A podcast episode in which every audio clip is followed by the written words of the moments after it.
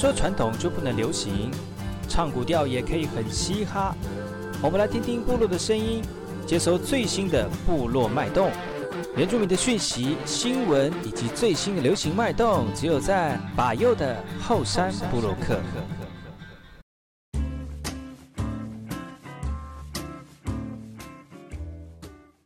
哎，我是那个嘛，布隆伊尼图吉达号，嘎古吉巴佑，古斯莫来。大家好，我是巴佑，再次回到后山部落客后山会客室，来到我们节目的后半阶段哦。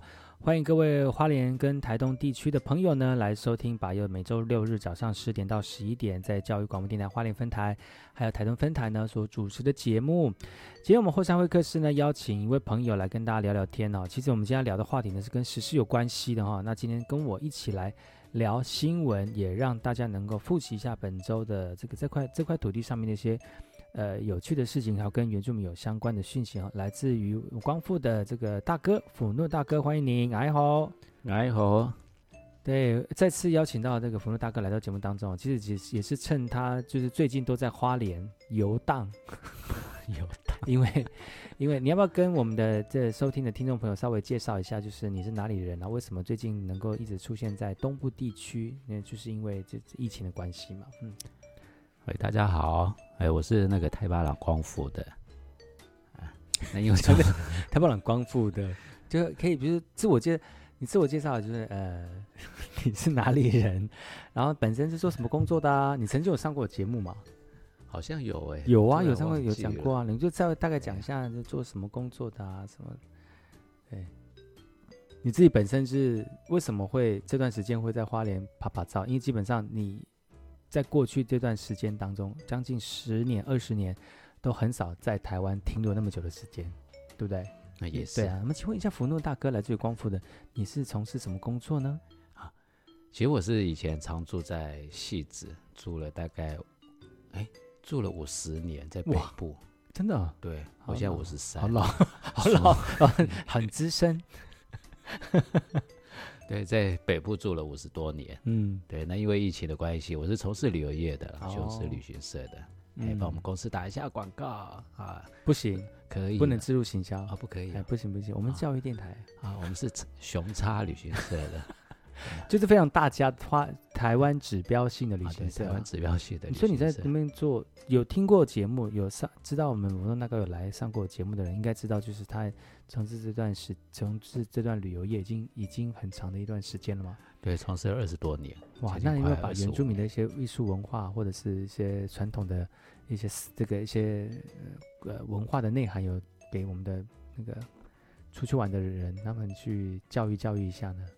如果去日本的话呢，我会把日本所有的好的事情呢，跟台湾的好的事情做比较，哦，然后也会把日本好的文化的话呢，传达给台湾的观光客。嗯、哇，真不愧是这个都是观光客应该必须要了解，嗯、不是只有吃喝喝就玩玩。嗯，所以我从事了二十多年。那因为这场疫情呢，哎，打乱了我所有的生活步调，嗯、所以我就毅然决然啊，然后也因缘际会了，找到了泰泰巴朗光复。的一个所在地，然后就带着我所在地。哎，你是是是一个什么基地的感觉？故乡了哦，原来是就故乡嘛。哎，只是提早的回到故乡。嗯，所以我现在都居住在太巴塱。太巴塱，嗯，对。那因为我们知道福隆大哥就是嗯很资深哦，他就再过几年就可以领那个原住民的那个敬老津贴了。所以大家可以知道算一算，知道他到底几岁。但是其实呃，看外表看不出来了哈，就是那那因为长期带团，所以呃，他自己对于这个旅游这个部分啊，这个不特别是日本这条线是你的主力嘛哈？啊，对，是我的专长，嗯，所以就是呃，今天呢，我们请他来到节目当中来跟大家聊聊几则新新闻跟讯息哈，然后边分享呢边聊聊一些这个有趣的事情哈。那讲到这个，最近呢，就是因为疫情的关系，很多事情都延宕了嘛。像包括像我们福禄大哥，他的工作本来是跑日本线的，没办法带团出去哈，这个是非常大的一个影响。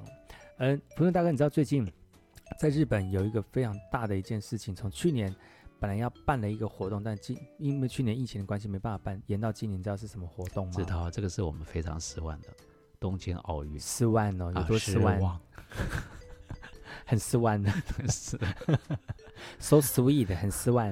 对，是很期待的一个奥运。对，我有个朋友，他已经买好机票，跟已经住宿的都已经买好了，但他只能忍痛退票，然后扣那个手续费。有时候他有也也没办法退了，都没办法扣钱了。然后觉得啊，真的疫情真的影响到这个全世界很多的一个我们每一个人的这个行程哦。其实呢，这个东京奥运因为疫情的关系而打乱了哈、哦。那这个森喜朗。森喜朗说今年一定会办哦，那到底为什么有这样的一个说法呢？那呃，我们这则新闻就是来跟大家聊聊这段新闻哦。那是不是请鹏东大哥来跟大家聊聊这个新闻？呃，到底是讲什么样的内容呢？啊，就是因为呢，全球遭受疫情的冲击，嗯，许多大型国际赛事呢纷纷停办，嗯哼，然后已经顺延了一年的东京奥运呢，究竟能否呢如期登场？日前东奥筹。委会主席申喜阳就对着镜头驳斥奥运延后的消息，强调无论如何计划不改变。哎，驳斥这件事情其实就是蛮严重的哦，他就很肯定他一定会办，他们一定会办，因为东京奥运日本已经花了太多的钱，嗯，对，这会影响到他们整个经济的一个对一个 GDP，嗯，所以他们驳斥这项说法。一定要办，一定会办，办真的很危险，绝对会办。嗯，而且会不会有观众不知道？他好像是现在好像是针对国内的观众嘛？对，好像就是针对国内办理，但是不会找那个国际的。呃，就国外来台来到日本，其实是一件很很麻烦的一件事情，很困难的事事情了，而且也有可能会有疫情或者是传染病的那种影响哦，所以其实是很严重的一件事哈。那但是呢？呃，已经说了会一定会办哈，那台湾的中华奥委会呢，也会朝着组队的方向来进行这个筹备哈，也会密切的跟我们国际奥会啊，还有各个冬奥筹委会来进行这个会议啊，不管透过视讯还是透过透过这个书信哦，来商讨防疫的一个准则。根据了解呢，现在很多防疫的呃指引哦。包括像是选手必须定期检测，呃，还有接受这个全程佩戴口罩的一个规定哦，以及前往日本前一定要提供三天以内的核酸检测，而且呢，也要需要到达日本之后前后十四天的行动计划哦，来帮助在日本相关单位来掌握选手的一个动向。其实我觉得，这不管到哪一个哪个地方，好像你你从台湾到别的地方，都一定要经过十四天的这个居家检疫。对。就是要等，就是要看看你是不是真的有带病毒了。嗯，这个是你看这样就大大增加这次比赛的一个困难度咯，而且也会劳师动众，对，来做这件事情。但是以辅诺大哥的观察哦，日本在这次的疫情当中那么严重的原因是什么哈？其实主要就是因为他们太自由，太自由了。对，台湾也很自由啊。没有，因为。台湾的自由呢，是人民还会听国家政府所支配你任何的事情。嗯嗯啊，那日本的话呢，国家说说归说，但是人民呢会照他们自己的意愿。是哦，听不听就是人民的事情，但是国家有严格规定，但是但就是不会很认真遵守。你一看他们的通勤的电车就知道了。嗯，国家说不要太拥挤。嗯，哎，尽量的话呢，有一定的距离。但是在通勤的时间的话呢，依然就是摸，嗯，可是你知道那个台，可是在在东京，电车的拥挤已经是世界奇观了。对，对呀、啊，不可能的，因为大家为了要省钱，就坐通勤其实是最方便的。但是这个为了疫情已经衍生出太多太多。对啊，那没有办法啊，那没有办法，所以这个你叫他用走路的吗？也不可能啊，就就只能搭地铁啊。那你你变成你要。这好难哦，我觉得好难哦。你看，光坐一个地铁要去上班，有一个人在车厢内一一打个喷嚏，或者是摸摸来摸去，你可能就会被感染到这个 COVID-19。所以他们的疫情为什么没办法压制的关系？哇，难怪嗯，哇。所以呢，就是因为疫情关系，这件事情影响到很多人的这个行程哦。那在国内还好哦，那你不要到处乱跑，其实都还好。但是对于一些国际要旅游的，或者是有这个商务的人来说呢，真的是非常严重的一件事情哈。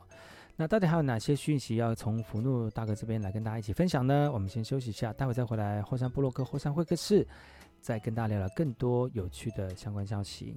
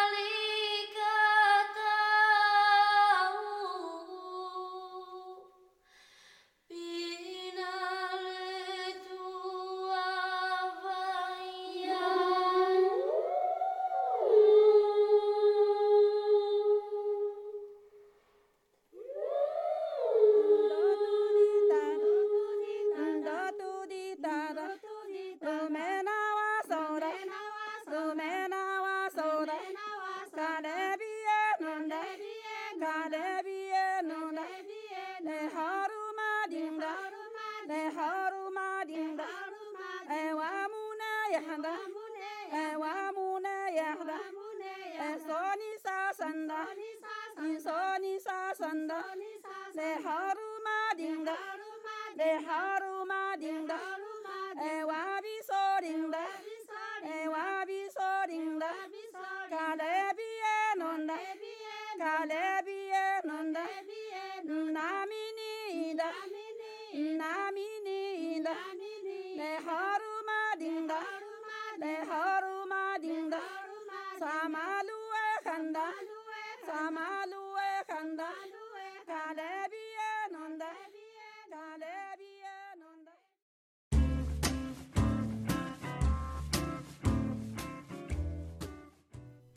来，我是那个马布隆，印尼多吉达好，嘎古吉巴尤古斯马来。大家好，我是巴尤，再次回到后山部落克部落会客室。这个后半阶段呢，邀请到巴尤的朋友来到节目当中，今天要跟大家聊新闻哦。欢迎我们的福诺大哥，来好，来好，就福诺大哥。大家好，大家好，然后还要帮你翻译。真的非常高兴能够邀请到福努大哥来到节目当中。上一段跟大家聊了有关于这个东京奥运的举办的讯息哦，接下来要跟大家聊一聊哪些讯息呢？我们可以聊一下樱花，好，因为现在已经进入到二月。对，那讲到樱花，就讲到一则一则新闻哦，在南投埔里呢，暨南大学跟入管处呢举办了樱花季哦，你知道吗？呃，暨南大学的校长说哈，在建校二十六年以来呢。他们在学校里面陆陆续续栽种了山樱花跟八重樱，而近年来也逐渐成为中部地区著名赏樱的一个圣地哦。那请问福禄大哥，你知道山樱花跟八重樱有什么差别吗？八重樱的花瓣的话呢，比较大蕊，嗯，啊，然后开花盛开的话有点像牡丹，哦、但是没有牡丹这么大朵了，没有牡丹这么大朵。哦，但是山樱花的话呢，就像梅花这种小瓣的。嗯，对，然后开花期的话呢，八重樱开花期比较久远。嗯，对，依你自己在外面带团，特别是日本团哦，什么时候看樱花最好？然后去哪里看樱花？然后樱花哪里哪一种类的樱花真的蛮好看，而且很漂亮，值得去大家拍拍当完美的。全日本的话呢，樱花品种呢非常的多，嗯、高达数十种。我的妈呀！但是最多的呢，在全日本最多栽植最多的呢，依然就是所谓的吉野。吉野樱，对，吉野樱，哦、对，这个是普遍的话呢，好最多的。其实台湾有没有吉野染井樱呢？当然有啊，在哪里？在哪里？巴尤在哪里？在吉野村啊，在吉野村。在台湾的吉野村在哪里？在吉安乡啊，是吗？所以那边没有樱花，哎。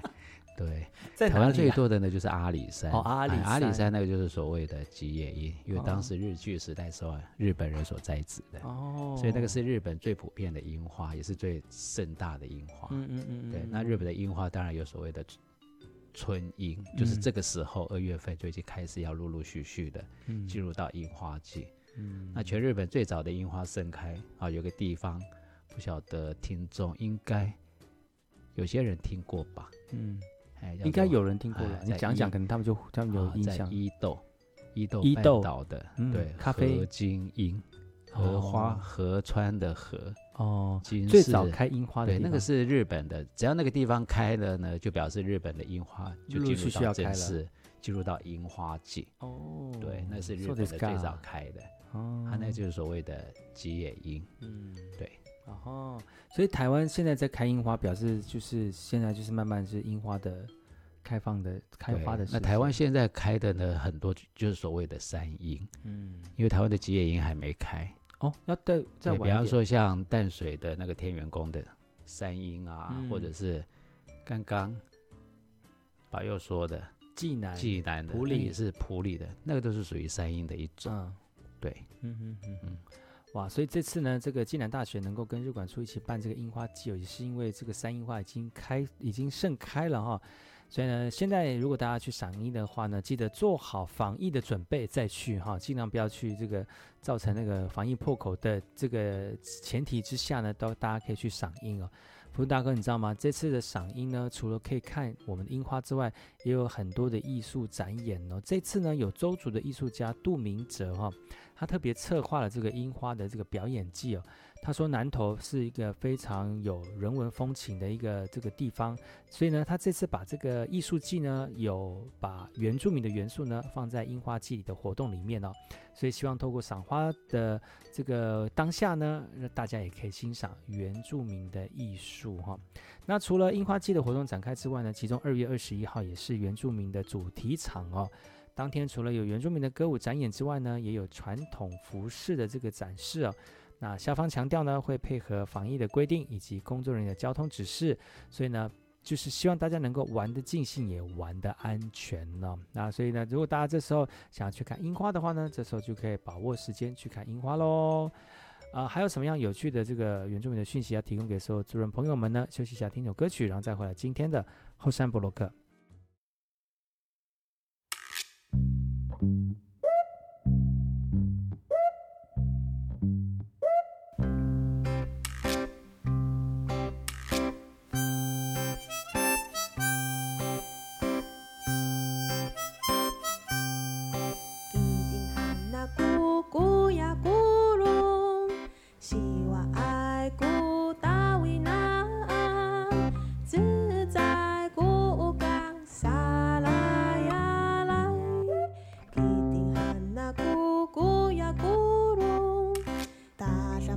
客。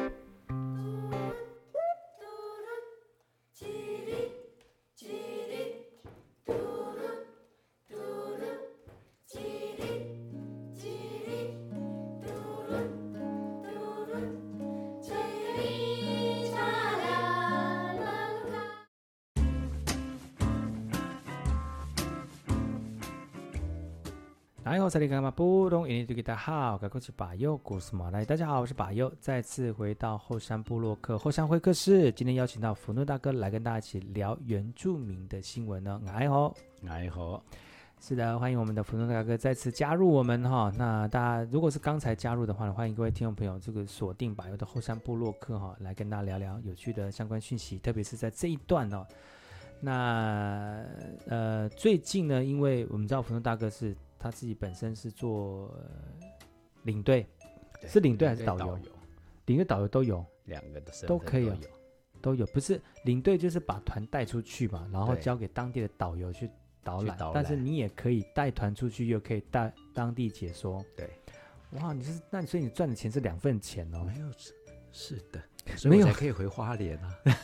如果只赚一份，我就回不了花莲啊，真的哦。对呀。但是这个也要也也要有很多的证照跟条件，然后你要有你要有领队的这个身份，当然是国家考试，然后那那个导游的身份，你才可能就是带团出去，还带团去领队。像我有几次，我有一次出国也是跟团，就是那时候真的是也是你们贵公司的啦，哈，是，就是那时候过年呢，团爆炸多，然后外面调领队调导游都调不到，没有办法像你那种又是领队又是导游的没有，他就是有可能就是。呃，有领队，但是要把大家带到国外去，由当地的导游来来带团哦，那就是分开来，这两个是不同个体，所以我们就要分别适应不同的人。那就像福诺大哥就很好，就是他就是又是领队又是导游，全全程就是安抚好我们的客人，就从头到尾，从那个呃机场接团，对，第一次见面，然后第一次见面一直到回到台湾落地，然后从机场门口送你回去。哎，在看着你说再见，对，哇，都是有挥挥你的小手，你真的 真的要挥挥小手啊！你会挥挥小手啊？一定要的，好矫情哦！这不是矫情，这是尊重哦。哎，期待他们再相会。好，因为你不挥手，他们就不会再回来。真的，对。那你有碰过不想要，就是你有碰过那种不想跟他挥手的客人吗？有啊，就不要挥手。你就对，还是挥了。你真的不挥手？还是挥哦。哎，但是心里心里面就是说，你就不要再多的问号。哎，真的一定要有问号啊！对，每一个工作都有那个，因为毕竟是服务业。嗯，对，服务至上。其实讲到服务业，你看现在如果疫情的关系没办法工作，就最做做哪件事情最方最轻松？不是最轻松，最大家都需要。而且这个需求量很大的，吃吧，吃，对，对真的是做吃的，其实很容易上手，是，但是其实不不不容易啦，对，备料啊，做菜啊，是是不是大家都喜欢呐、啊？觉得就那个那个这个料理的那个过程啊，有没有迎合大家的喜好啊？是，这样这样，我觉得虽然做摆一个摊子很简单，但是真的要好好做下去不容易。对，嗯，我们就吃的呢，好像入门槛。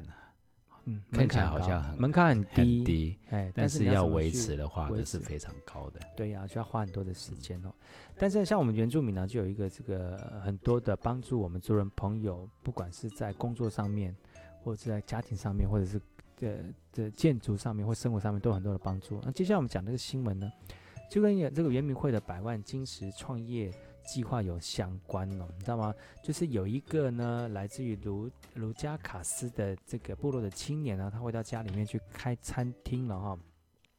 他也是因为呢，他曾经在北部担任过厨师二十多年哦。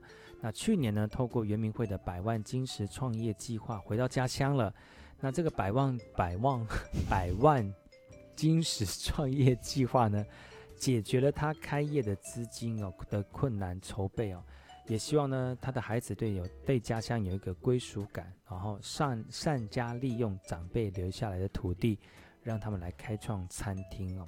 你知道吗？他的妻子本来也是旅游旅行社的导游，嗯嗯，但他觉得他看了那么多地方啊，然后看了看了那么多的呃旅游的景点，他还是觉得呃南回这块地区很值得做观光的推广。那如果有一个非常有特色的餐饮的话呢，其实也是可以帮助我们他们做一个呃不一样的旅游的方向，呃，而且那个用吃来吸引大家来去做观光，其实也是非常吸引人的一件事情。其实吃的文化本来就是旅游的一个很重要的一环。日本人日本线也是这样吗？对，哦，很多团体呢是为牧民呢为了这一顿这个餐食，菜这个很传统的餐食。然后千里迢迢的话呢，跑去那个城市哦，对，所以这个是一个非常重要的。其实像延长寿呢，都在做这一块啊。嗯，对，难怪他那么长寿。是，嗯，那盐吃的很多就长寿，是这样吗？盐吃多高血压啊。哦，所以呢，这百万这个金石创业的这个基金呢，其实在今年度，呃，今年度有也有申请了哈，但是这个时节已经过了。但是如果你需要，相关的这个协助的话，你也欢迎各位听众朋友可以上原民会的官方网站呢，有相关的补助呢，会提供给所有族人朋友们做参考哦。今天节目就到此告一段落了，感谢各位听众朋友的收听！因为节目的关系呢，明天呢我们会再次邀请到福能大哥来到节目当中，在过年前呢来跟大家聊聊最近的原住民相关讯息。明天见到福能大哥，好，明天见，拜拜，拜拜